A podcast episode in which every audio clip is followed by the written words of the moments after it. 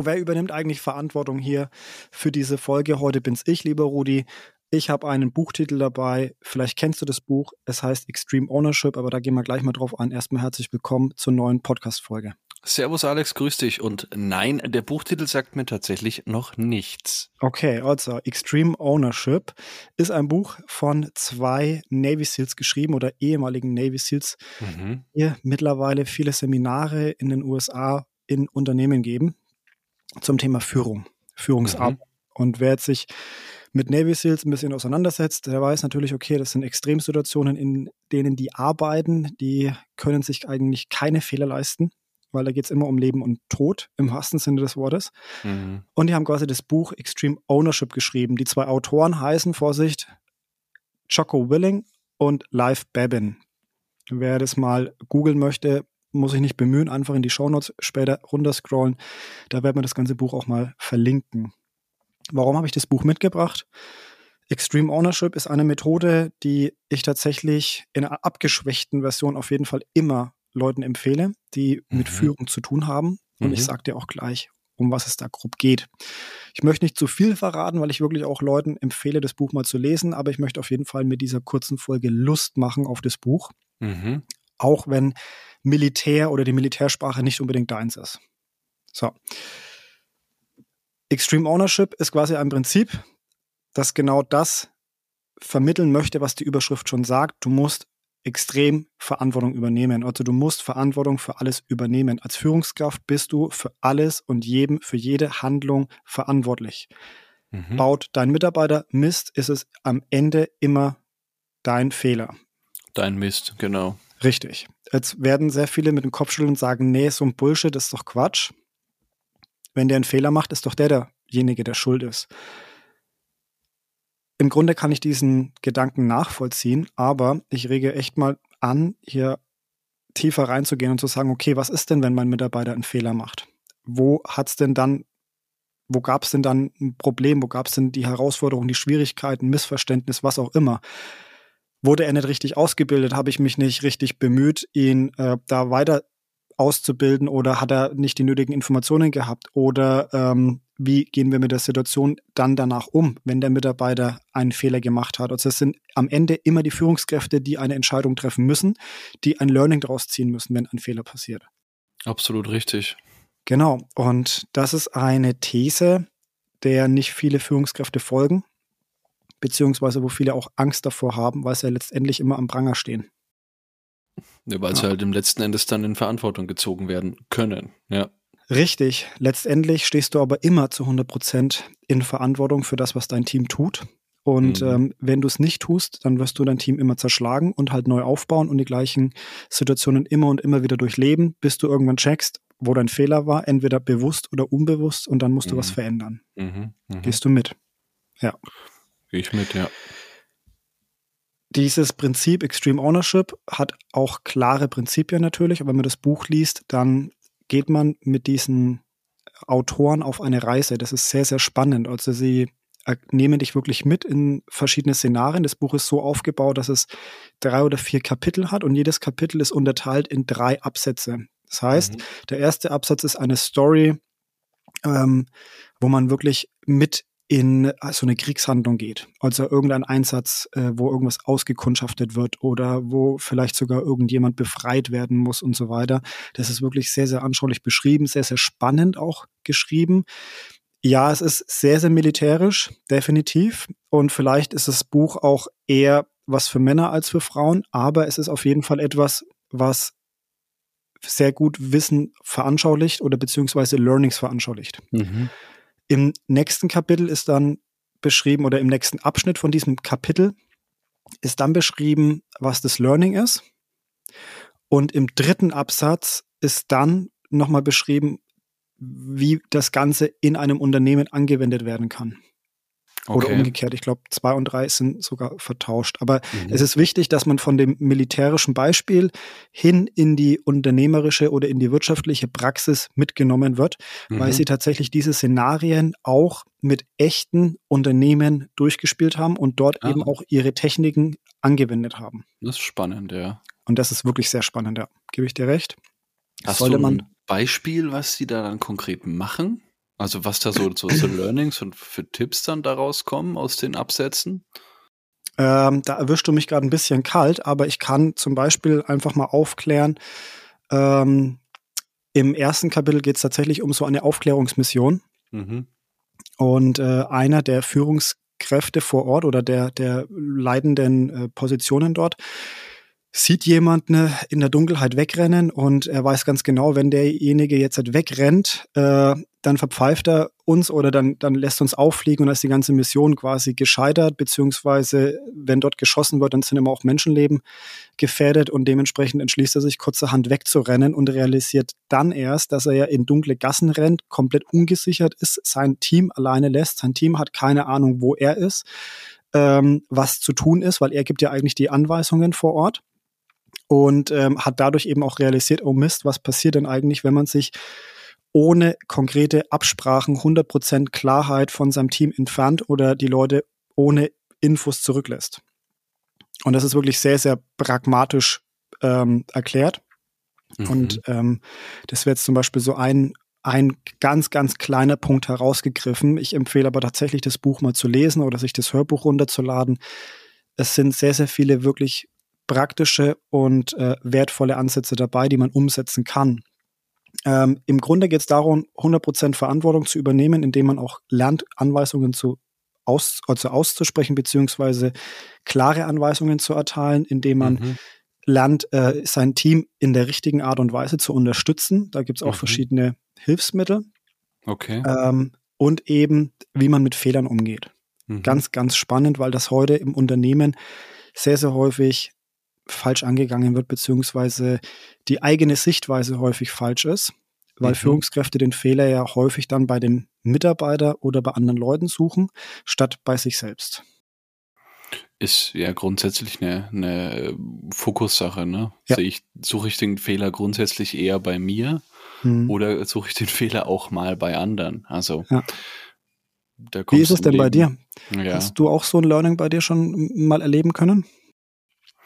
Naja, ich, du kennst mich jetzt auch ein bisschen. Es ist schon grundsätzlich so, dass ich eher mir überlege, was ich denn mit der Situation, die ich jetzt gerade erlebt habe oder erleben durfte, zu tun habe, was mhm. ich da für äh, ja, Impulse, Impacts gegeben habe, dass die Situation jetzt so ist, wie sie ist. Wenn sie mal kritisch ist, ja. wenn sie positiv ist, dann, dann reflektiere ich das natürlich auch und, und versuche da dann auch die, die Learnings rauszuziehen. Aber grundsätzlich versuche ich immer beide Seiten zu betrachten.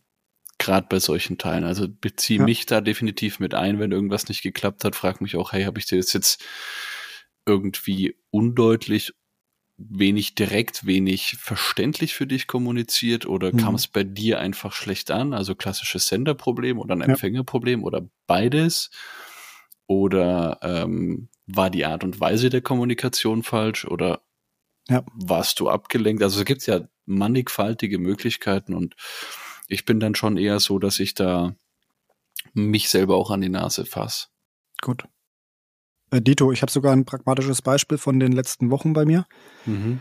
Ähm, ich finde es immer sehr, sehr spannend, wenn man mit vielen Leuten kommuniziert und Absprachen treffen muss. Also man kennt es aus dem privaten Bereich, ne? wenn man irgendwie ein Geburtstagsgeschenk gemeinsam besorgen möchte oder irgendwie ein Treffen organisieren will. Mhm. Wie kriegt man denn heutzutage die Leute auf ein, ja, auf, auf ein Ziel genordet oder auf, auf, auf ein Commitment? Und ähm, bei mir war in letzter Zeit auch so eine Abstimmungssache, Seminarabstimmung, äh, wann machen wir welches Meeting, wenn es vor allem mit sehr viel freiwilligen Inhalten zu tun hat. Ja, also mhm. Also wenn Leute nicht ja. wirklich äh, das brauchen, sondern eher freiwillig dann äh, teilnehmen müssen. Zum ja. Beispiel war es bei mir jetzt der Fall, dass wir etwas anbieten in der Arbeit, was die Leute privat nutzen können und das wirklich nichts für den, für den Arbeitsalltag an sich ist, sondern mhm. die Leute brauchen, müssen dann halt nach ihrer Arbeitszeit mal ganz kurz in Teams Call mit rein und sich da was anhören. Und es ist halt nicht leicht gewesen, ähm, einen konkreten Termin zu finden. Klar haben wir Abstimmungen gemacht und dann habe ich auch die, die Leute eingeladen und ich habe äh, nochmal Erinnerungsnachrichten geschickt und so weiter. Und es war trotzdem sehr, sehr häufig, dass äh, Leute es nicht verstanden haben, es vielleicht auch nicht gelesen haben, es nicht wahrgenommen haben und so weiter. Und es ging dann halt irgendwann auch an, an meine Nerven. Und dann habe ich mir mhm. überlegt, okay, aber warte mal, stopp. Was ist mein Learning daraus? Ich suche heute noch das Learning. Ich bin mir sehr, sehr sicher, ich äh, finde dann noch einen besseren Weg der Kommunikation. Aber bevor ich jetzt die Schuld bei jedem einzelnen der Teilnehmer suche, ähm, muss ich mir überlegen, okay, was habe ich denn gemacht? Und es gibt ja das Sprichwort, der Fisch beginnt am Kopf das Stinken. Ähm, und genau dieses Sprichwort finde ich einfach immer sehr, sehr treffend. Ja. Yep. Wenn es vor allem um Führungskräfte geht, um Führungsarbeit. Und in Unternehmen ist es ja auch so. Ja, also viele Entscheidungen werden von oben her getroffen und Entscheidungen ähm, haben dann gewisse Konsequenzen im Unternehmen und ja, die lösen dann halt äh, ja entweder gute Dinge aus oder Konflikte. Und dementsprechend sollte man als Führungskraft überlegen, übernehme ich 100% Verantwortung schon in meinem Bereich, übernehme ich Verantwortung für mich, meine Mitarbeiter. Und je weiter oben man sitzt, desto mehr Mitarbeiter sind das. Ja. Die Frage, übernehme ich sie und will ich sie auch übernehmen? Also ich glaube, dieser Schritt mhm. des Wollens ist hier vielleicht doch mal sogar voranzustellen. Also ich hatte heute ein Gespräch Stimmt. mit einem Kollegen, der gemeint hat, die Entscheidung trifft er nicht und will er auch nicht treffen, aber er hat den und den Vorschlag und das fand mhm. ich dann nochmal mhm. so eigentlich ganz gut entzerrt dargestellt, weil er gesagt hat, eben hier, das habe ich mir überlegt mit dem Kollegen, das wäre jetzt das, was, was ich vorschlagen würde, aber ich treffe diese Entscheidung nicht. Ja. Ähm, und das ist einfach, ja, der Punkt. Er will es nicht und er tut's nicht. Mhm. Die einen wollen es vielleicht, können es aber nicht, tun es dann auch nicht. Mhm. Die anderen machen es, obwohl sie es nicht wollen. Das ist dann so dieses, dieses autodidaktische oh, ja. Entscheidungstreffen, aber dann ja. auch gegebenenfalls mal ein bisschen, ja, unorthodox an die Sache rangehen, was nicht immer schlecht sein muss, überhaupt nicht. Aber es ist halt, ja, unorthodox. Ich finde halt auch spannend, überleg mal, was hältst du von einer Führungskraft, die nicht Verantwortung für ihre Arbeit oder für das Unternehmen übernimmt. Ich habe mich darüber schon mit verschiedensten Leuten unterhalten und noch nicht einer konnte mir etwas Positives dazu sagen. Also was fällt dir ein zu einer Führungskraft, die nicht Verantwortung für sich, die Arbeit und die Mitarbeiter übernimmt? Wie wirkt diese Führungskraft auf dich? Was löst sie in dir aus? Ja, so ein, ich würde jetzt ein Bild von so einem einem, der sich immer windet, von so einem mhm. sich, sich windenden Fisch, der jedem Schmierig. Hindernis versucht, ja, genau, so ein bisschen aalig, mhm. glatt, nicht greifbar, nicht griffig dadurch dann auch. Mhm. Ja, und halt auch das fehlende Profil, ne? Also ich finde, du kannst jemanden anhand seiner Entscheidungen, wie er dazu steht oder grundsätzlich, wie er zu Dingen steht, ähm, und das kann sich verändern. Ja. Ganz Einschub, ganz klar. Aber wie er dazu steht in der Situation jetzt eben, mhm. so ganz gut eben das Profil ablesen, mhm. lesen und dann eben auch ausmachen, ist es jetzt, wenn es um eine Führungskraft geht, eine gute Führungskraft oder ist die da vielleicht einfach noch mit sehr viel Potenzial behaftet. Richtig. Also grundsätzlich fühlen die Leute sich irritiert, ja. ähm, nicht für voll genommen, tatsächlich irgendwie ja, vielleicht sogar ähm, demotiviert oder an der falschen Stelle, weil sie, sie, sie suchen ja jemanden, der sie führt. Eine Führungskraft heißt ja deswegen Führungskraft, weil sie die Leute führen soll oder unterstützen soll. Richtig. Sie soll eine Hilfe geben. Und wenn die Führungskraft keine Entscheidungen trifft und nicht Verantwortung übernimmt, dann weiß man nicht, woran man ist. Dann rennt man quasi immer mit einem Fragezeichen rum und stellt auch das Fragezeichen ganz groß vor diese Führungskraft. Und das mhm. hat halt zur Folge, dass diese, dieses Fragezeichen sich auch auf das Unternehmen quasi ähm, ausbreitet. Wenn ich nicht weiß, wo meine Führungskraft hin will, dann frage ich mich irgendwann, wo will diese Firma hin? Und dann verliere ich halt auch die Bindung. Und genau das soll eigentlich nicht passieren. Und bei Extreme Ownership geht es eben genau darum, dass den Leuten klar werden muss, egal wie groß mein Team ist, egal wo ich führe, Ne, ob das in der ersten Führungsebene ist oder in der letzten. Du hast eine Verantwortung und wenn du sie übernimmst, dann kannst du gut führen. Dann kannst du auch ein starkes Team aufbauen, das in Extremsituationen und wenn man sich mal nochmal bildlich vor Augen ähm, bewusst macht, Navy SEALs, in welchen Situationen die agieren, dass genau dort 100% Verantwortung gebraucht wird, ähm, dann kann man eigentlich nur sehr, sehr viel lernen für den, den persönlichen ähm, Werdegang. Es ist keine Bibel, also es ist keine Führungsbibel, aber es ist ein Buch mit sehr vielen tollen Beispielen und da möchte ich nochmal zum Schluss hier wirklich die Anregung geben, holt euch mal das Hörbuch oder holt euch das Buch, kauft euch das, lest das Buch durch, es macht auch Spaß. Mhm. Ähm, ja, es ist jetzt sehr militärisch geschrieben, aber ich ja, wir lesen so viele verschiedene Dinge. Ähm, wenn uns das jetzt, jetzt stört, dann weiß ich auch nicht. Wenn du dein Learning draus ziehst, dann kannst du die militärische Sprache auch wieder vergessen. Äh, Fakt ist, das ist, Buch ist wirklich sehr, sehr gut und ich habe es auch schon sehr vielen Leuten empfohlen und ich hatte noch niemanden, der nicht gesagt hat, dass das Buch ihnen äh, nichts mitgegeben hat, sondern es war immer für jemanden ein Learning dabei. Bei dem einen mhm. mehr, bei dem anderen weniger. Aber guckt einfach mal in die Show Notes ähm, wir verlinken das Buch, da könnt ihr es euch kaufen. Wir haben da nichts davon. Ich möchte einfach nur, dass die Leute wissen, wie das Buch heißt und dann äh, wünsche ich euch viel Spaß damit. Spannendes Thema. Danke dir, Alex. Und ähm, lasst uns wissen, was ihr aus dem Buch mitnehmt und welche Erfahrungen ihr in Extremsituationen schon mal machen konntet als Führungskraft. Ciao. Bis zum nächsten Mal. Ciao.